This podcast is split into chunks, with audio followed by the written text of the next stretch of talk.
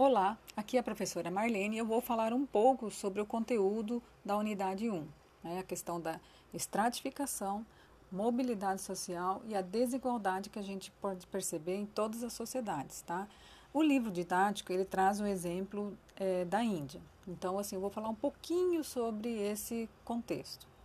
A Índia, um país asiático cuja população é, gira em torno de 1,3 bilhão de habitantes, e desse contingente todo, mais ou menos 75% é seguidora da religião hindu. Tá? Essa questão da estrutura social, de como ela é organizada, está diretamente ligado à religião na sociedade eh, da Índia. Tá? Então, assim, a partir da, da do nascimento da pessoa, né, é, se determina em qual posição dentro dessa sociedade ela está. Tá? Se pertencente a, aos brahmanes, né, que é a alta sociedade, ou aqueles que estão excluídos né, desse, dessa, dessa parcela que é privilegiada, né, que são os intocáveis, né, que são os Dalits. Tá? Então, nesse sentido que essa questão da, da, é, da divisão na Índia.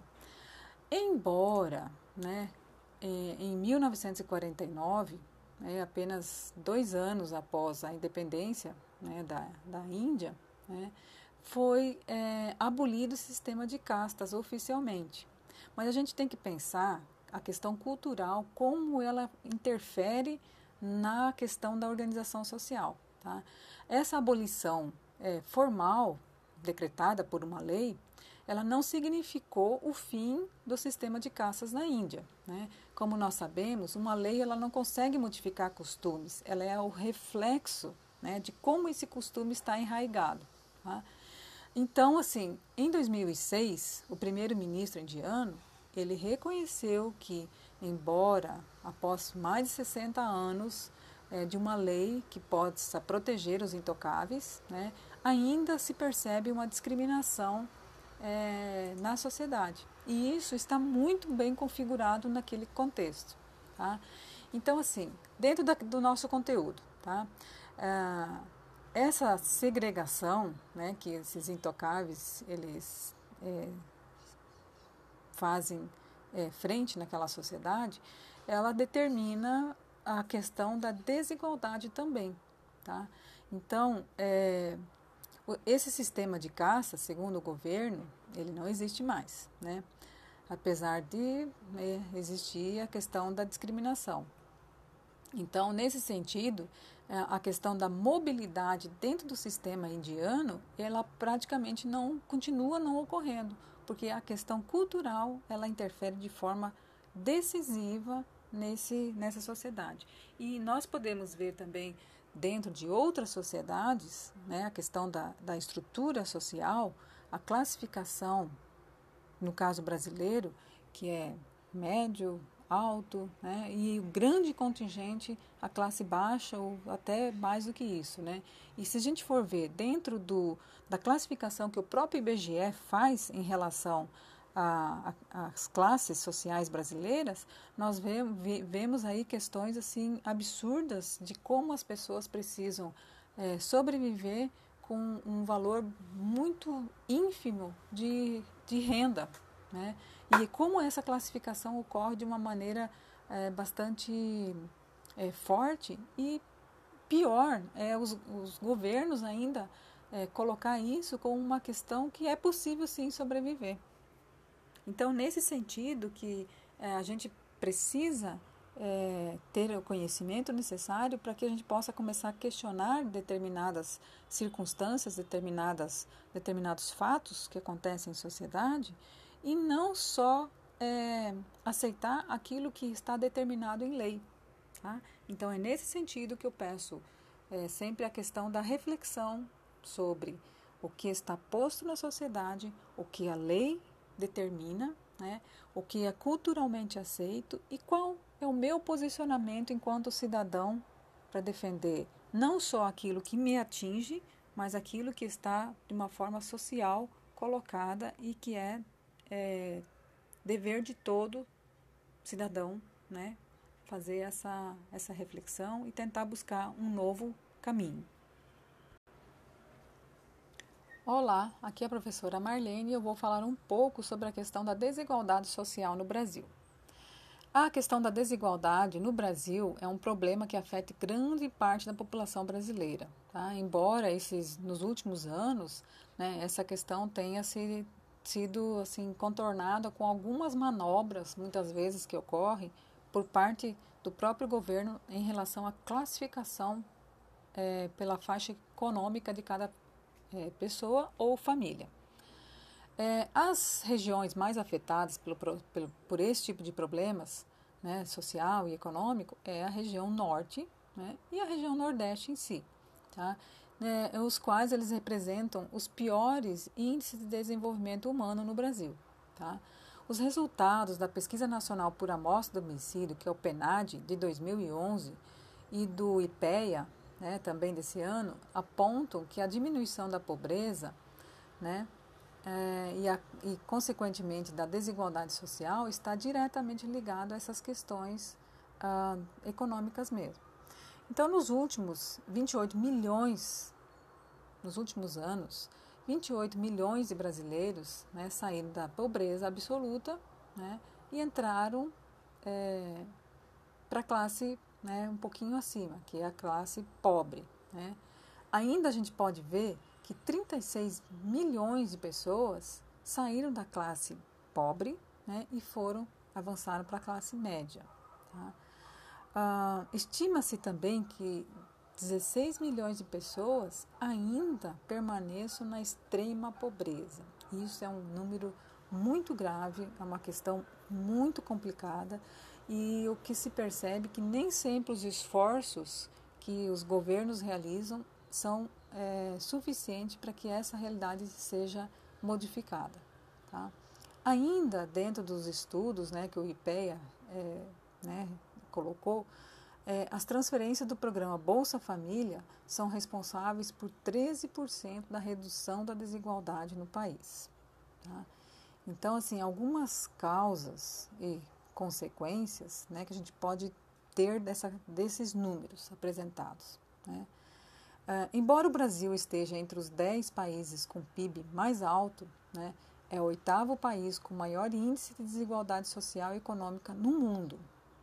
Então, segundo o relatório da ONU de 2010, olha, não é um dado muito atualizado, mas é um dado. Né? As principais causas das desigualdades sociais são a falta de acesso à educação de qualidade, política fiscal injusta, baixos salários, dificuldade de acesso aos serviços básicos, saúde, transporte público, saneamento básico e assim por diante.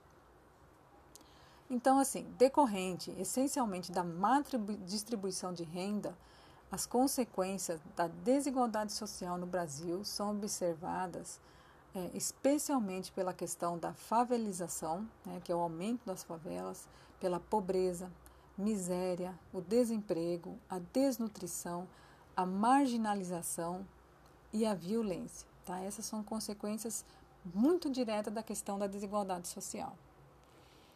Então, assim, alguns estudiosos eles propõem soluções para o problema, né? dentre eles, aliar democracia com eficiência econômica e justiça social. Mas será que os nossos governantes eles realmente estão pensando né, nessas estratégias? Eu vou falar um pouquinho também sobre o coeficiente de Gini, né, que é um coeficiente que foi desenvolvido é, em, dois, é, em 1912, né, e ele é utilizado é, até hoje. Tá? Foi o sociólogo italiano Corrado Dini né, que ele desenvolveu esse índice né, ele é utilizado no mundo todo. Né? Ele mede principalmente as questões das desigualdades de uma sociedade em relação à renda, à riqueza e à educação. No Brasil, em 2011, o índice de Gini né, na área social foi de 0,527, demonstrando o menor número desde 1960, que na ocasião foi 0,535. Na lógica do sistema Gini, quanto mais próximo de zero, menor é a desigualdade. No entanto, segundo o coeficiente de Gini, a desigualdade social no Brasil teve um aumento considerável em 2017, decorrente da crise econômica. Né? Ou seja, em 22 anos, ela cresceu pela primeira vez, sendo o desemprego um dos maiores responsáveis. É, dados atuais ah, colocam que a taxa do desemprego está em 12,3%, que afeta mais de 12 milhões de pessoas. E é claro, num contexto 2020-2021, esse número já teve outras mudanças muito mais é, danosas à população né, do que aquilo que está posto nos livros até hoje, na literatura que a gente tem acesso é, no livro didático ou em outros livros. Ah, um, é, são vários planos que os governos tentaram colocar para que esse, é, essa questão da pobreza né, fosse de uma maneira mais suavizada para a população. Tá?